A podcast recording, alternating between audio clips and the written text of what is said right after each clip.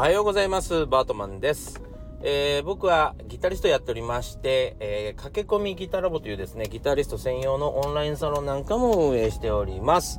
えー、説明欄の方から見てみてください。えー、そして11月の18日、えー、福岡県福岡市南区大橋っていうところにありますゴルビーさんというところでですね、えー、ギターデュオライブをしようと思っておりますので、えー、こちらも説明欄の方に載せておきます。よろしくお願いします。はい。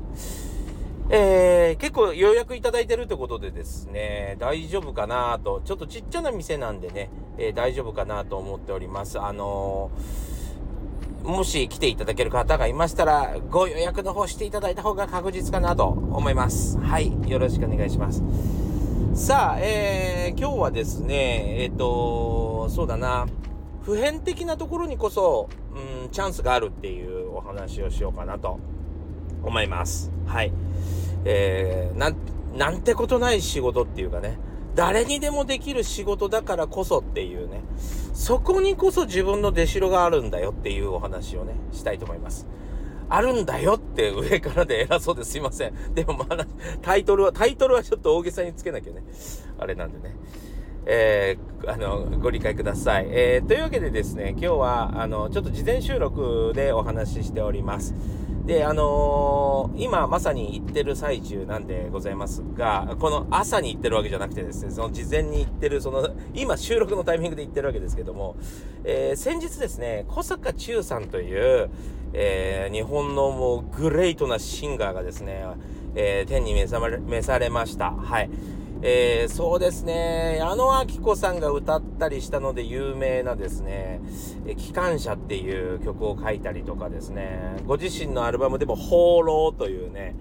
えー、名曲を出したりとかね、まあ様々な素晴らしい、えー、曲があるわけですけども、えー、小坂忠さんっていうね、えシンガーの方が先日お亡くなりになりました。はい。え僕もですね、あの、ご一緒したことはなかったんですけど、一回、あのーお酒をですね、うちの うちの近所に来られた時に、えー、呼び出していただきまして、関係者にね。で、あの、一緒に、あの、同席しまして、今度一緒にやろうよ、なんつってね、声かけていただいたのがもう本当に、それが実現しなかったのがもう残念でならないんですけども、えー、その小坂忠さんがですね、残した、えー、機材がちょっとありまして、え誰か引き取ってくれないかということで、え告知があったので、あの、僕もね、ちょっとお裾分けしてもいただこうかなと。あの、もちろん、あの、えっ、ー、と、なんて言ったらいいのかな。えー、その中古品にお金を払うっていう、そういう感覚じゃなくて、そうだな、まあちょっと香典代わりというか、えー、で、えー、少し、えー、納めさせていただいて、えー、譲っていただこうかなと思ってます。はい。えー、小坂さんはですね、もう、なんとも言えない、その、日本語のがもうめちゃくちゃ美しく、日本語が美しいんですが、でもなんか、英語に聞こえるような。ほら、あのー、ウルフルズがね、ガッツだぜ、バワフル魂とかって歌ったでしょ。あれね、ガッツだぜじゃなくてね、本当はザッツザウェイっていう、ザッツザウェイ、あは、あは、あライあれの、まあちょっと、なんて言ったらいいのああいうのってね。まあ、替え歌？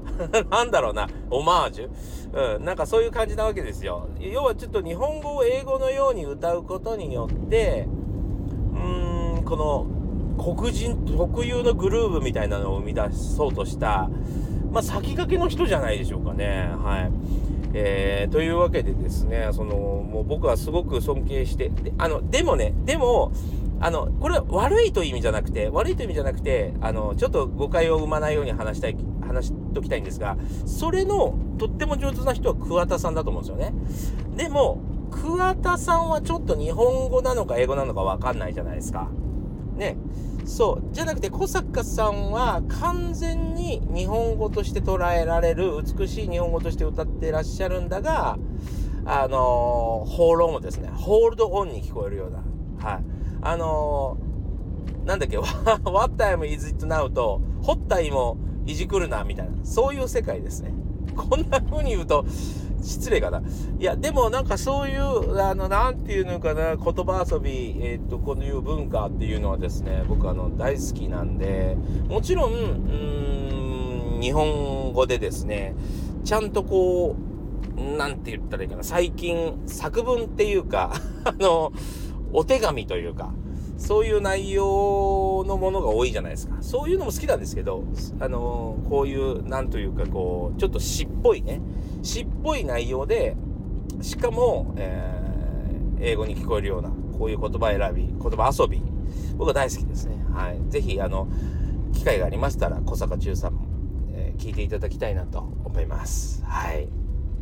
さあ、というわけでですね、ちょっと喋りすぎましたので、えー、本題に行きたいと思います。あのー、そうですね。まあ、あのー、これは、なんと言ったらいいかな。まあ、ちょっとね、ちょっと耳の痛い、あの、若手の方々には厳しいおじさんからの知った激励みたいになるかもしれないんですけども、えー、例えば最初に、えー、仕事を任せる、このプロジェクトをやるのを任せるねとか、このプロジェクト一緒にやろうねっていう時ってですね、えー、何から始めるかっていうと、すごい企画をバンと出して、すごい企画に乗り出すっていうことってできないはずなんですね。なんでかっていうと、まだ未知の領域だから。ね。えー、これが、これをやったら正解だよっていうのがわからないんで、まずは、えー、例えばね、ちょっとあの、わか、わかりやすく例で言うと、あの、例えば何か、そうだな、すごい、えー、洗濯機を販売したいと いう会社を立ち上げたとして、まずその洗濯機の設計からなんてはいかないですよね。やっぱりやらなきゃいけないのはデスク買ってきて、デスク並べたりとか、えー、会社の看板かあの立てたりとか、当たり前のこと要はその鉛筆買ってくるとか、ね、椅子買ってくるとか、えっ、ー、と、タイムスケジュール決めるとか、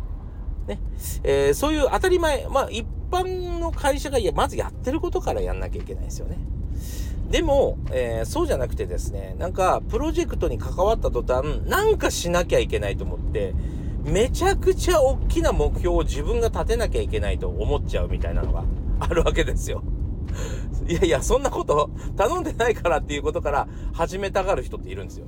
っていうか、それしか思いつかないですね。何かを役に立つっていうことが、いわゆる、えっ、ー、と、大解決しなきゃいけないこと。あのね、これね、男性脳と女性脳ともまた違うらしいんですけど、男性というのは、あの、要はその問題解決したがるんですね。で、何か仕事を始める時っていうのは最初に売り上げがないじゃないですか。だから、あの、ついつい売り上げを上げるために僕が開発しなきゃみたいになりがちなんですね。いや、その前にペン、鉛筆買ってこいって話なんだけど。そう。で、その逆に言うとその鉛筆を買ってきてって言うとですね、鉛筆なんて誰でも買えるじゃんっていうことで、拗ねちゃってですね。あの、なんか、ちゃんと鉛筆買ってこなかったりするんですよ。これどういうことかというと、ここなんですよね。普遍的なことっていう、その、例えば、鉛筆を買ってくるとか、ガムテを貼るとか、えー、例えばコンビニだったら、いらっしゃいませと言うとか、お釣りを返すとか、丁寧に返すとか、ね、投げて返さないね。当たり前よね。当たり前だからみんな、それを、うん、ずさんに非常に扱うんですが、実際自分がお客様の立場に立った時に、例えば、えっ、と、ファミリーマートに入りました。いらっしゃいませようこそファミリーマートへなんて言われて、もう大歓迎してあげようと。ね、店員が頑張ってね、が大歓迎もえー、そうだ、ディズニーランドに来たかのように迎えてやろうって やったら邪魔ですよね。そう。そんなことじゃ、逆にね、逆にね、逆に、そんなことじゃない、ちょっとしたことで、ちょっとしたことで、この人いい人だなとか、なんかこの人好きって思ったことない？ね。そうなんですよ。普遍的なところにこそ、誰でも同じことをやるからこそ、誰でもできるところにこそ、アイデアは込められやすく、自分を出しやすく、喜んでもらいやすいんですよ。そう。なので、例えば最近のさっきの洗濯機の会社の話で言えばねえっ、ー、と洗濯機の開発はみんなでやるし何だったら専門家呼ぶから、ね、君のアイデアはいらんとただ鉛筆を買いに行ってくれと頼まれたらみんなが使いやすい鉛筆っていうのは何だろうって考えてほしいと。ね。えー、例えば普通の鉛筆だったら芯が折れてしまうだろうからキャップつけといたがいいよねとか。ね。えー、なくなりやすいから社名が入ったやつの方がいいんじゃないかとか。ね。えー、プレゼントとかにもできるから社名入れとこうかとか。なんか、そういう、う普遍的なところに、まずは気を利かせてくれよと。それが気が利けば気が利くほど信頼するわけですよ。信頼。そうなんですね。でも、ほとんどの人が大きなことをやるんですよね。大きなことをやらなければならないと思っていると言っても過言ではない。はい。そういうことですね。はい。そこが、うまくいかない。そこがうまくいかないからみんな何をするかっていうと、自分のアイデアがダメなんだと思って勉強しちゃったりするんですよ。で、勉強しようとしちゃったりするんですよね。仕事の中で。それはダメですよってことですよね。